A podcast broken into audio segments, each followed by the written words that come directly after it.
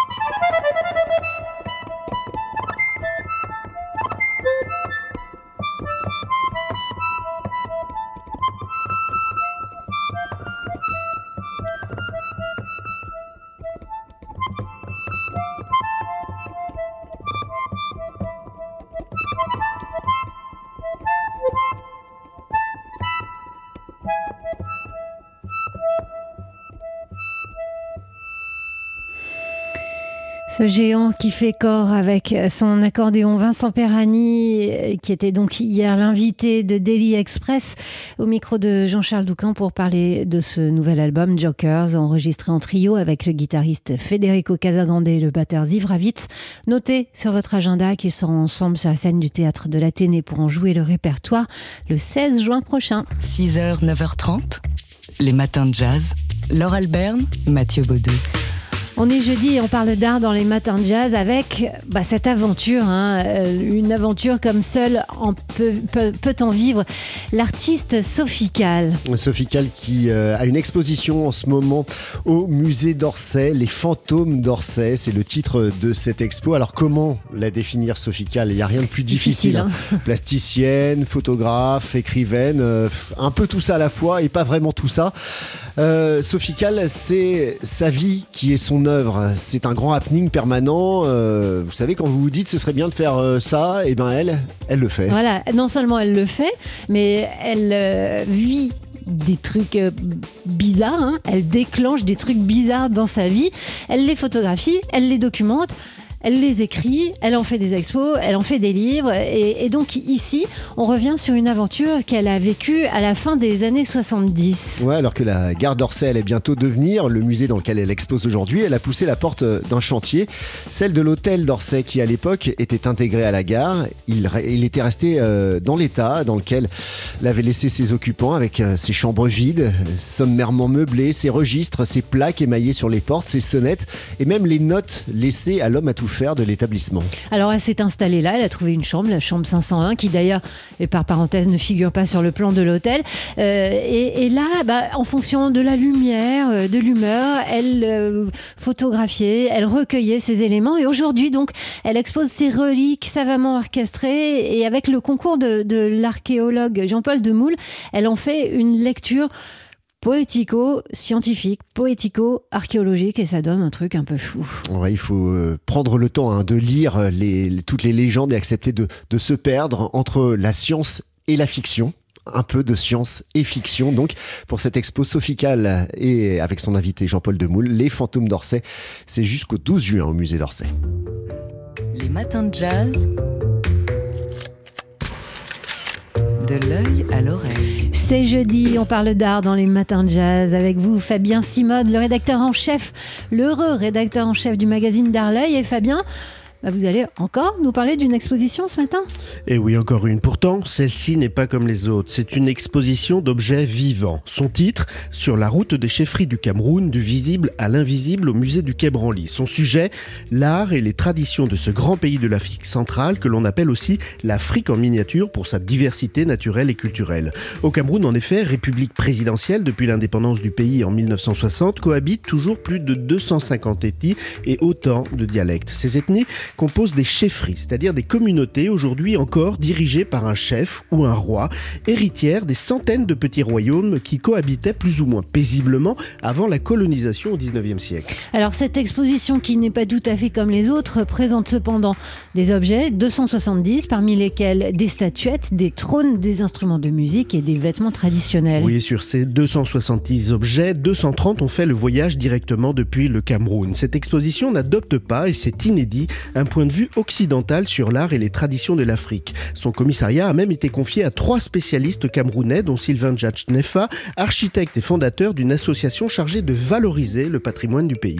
Ce qui n'a pas été sans soulever des problèmes nouveaux. Par exemple, la charge magique des œuvres. Les trois quarts des objets exposés viennent en effet des chefferies et sont encore utilisés lors des cérémonies, des fêtes et des rituels. Ils sont donc chargés d'un pouvoir et servent d'intercesseurs entre le monde des vivants et celui des ancêtres D'où ce sous-titre de l'exposition, du visible à l'invisible. Mais du coup, ça fait un peu peur. Il a fallu décharger ces objets lors de cérémonies rituelles. Oui, c'est-à-dire les, désactiver ou les déconsacrer euh, de leur charge magique. Et même déchargés, ces objets ont pu euh, parfois être manipulés par des initiés, ce qui n'est pas toujours simple dans un musée, vous l'imaginez. Alors cette exposition a mobilisé une énergie folle de la part des chefferies, du musée, mais aussi de l'Institut français du Cameroun, dont le concours a été euh, décisif. Et je salue au passage de Yann Lorveau qui nous écoute ce matin.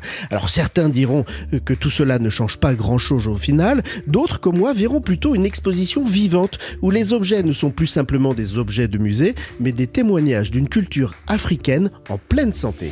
Bah, ça donne drôlement envie cette exposition. Fabien Simode, rédacteur en chef du magazine d'Art vous restez avec nous Fabien. On vous retrouve dans une demi-heure dans les matins de jazz. Et si on ouvrait l'œil pour parler d'art? Les matins de jazz De l'œil à l'oreille. Et on retrouve Fabien Simode du magazine D'Arleuil pour faire un peu un point sur les nouvelles de l'art, Fabien. Oui, et un succès exceptionnel pour l'exposition de la collection russe Morozov qui vient de fermer ses portes à Paris. La Fondation Vuitton annonce en effet 1,2 million pardon, de visiteurs. Alors ce n'est pas le record, toujours détenu par l'exposition de la collection Choukine en 2016. Euh, c'était à la Fondation avec 1,3 million de visiteurs, mais c'est un très joli score compte tenu de la crise sanitaire. Un nombre de touristes étrangers n'ont en effet pas pu venir à Paris voir l'exposition et ça se traduit dans les chiffres puisque 84% euh, des visiteurs étaient français, ce qui est très important. Et si on a entendu parler de cette collection Morozov euh, ces derniers temps, c'est aussi parce que deux œuvres euh, restent finalement en France. Et oui, on se posait la question de la totalité du retour des œuvres effectivement en Russie, hein, avec le déclenchement de la guerre en Ukraine. Alors si la majorité des œuvres étaient prêtées par ces musées, ce qui a soulevé un beaucoup de questions, et eh ben deux œuvres ne repartiront finalement pas, et c'est le ministère de la Culture qui l'a annoncé. Alors la première appartient à un oligarque russe, un proche de Vladimir Poutine qui est touché par les sanctions euh, économiques. Euh, la seconde appartient en revanche à une institution ukrainienne, voilà, deux de, cas de figure. Le musée des beaux-arts de Dnipropetrovsk, un portrait de femme de 1910. Alors ce tableau a été saisi par la France et c'est à la demande des autorités ukrainiennes jusqu'à, je cite, ce que la situation du pays permette son retour en toute sécurité. Euh, sinon, euh, exceptionnellement, vous ne nous parlez pas d'un. Pas d'exposition. Voilà, pas je vous ai parlé de la route des chefferies tout à l'heure au Quai Branly. Et je vous propose de rendre un hommage à Michel Bouquet en regardant son film sorti en 2012, euh, dans, enfin, il y a quelques années. C'est très récent, où, dans lequel il incarnait Auguste Renoir. C'est un film de, de, Gilles Bourdos, très joli, sur fond de guerre 14-18. Ça se passe durant la guerre, pendant que le fils d'Auguste Renoir revient blessé et qu'il rencontre une jeune femme, un jeune modèle. Vous allez voir, c'est très touchant, c'est très beau. Les conseils et les infos de Fabien Simode, rédacteur en chef du magazine d'art L'œil. Et si on ouvrait l'œil pour parler d'art?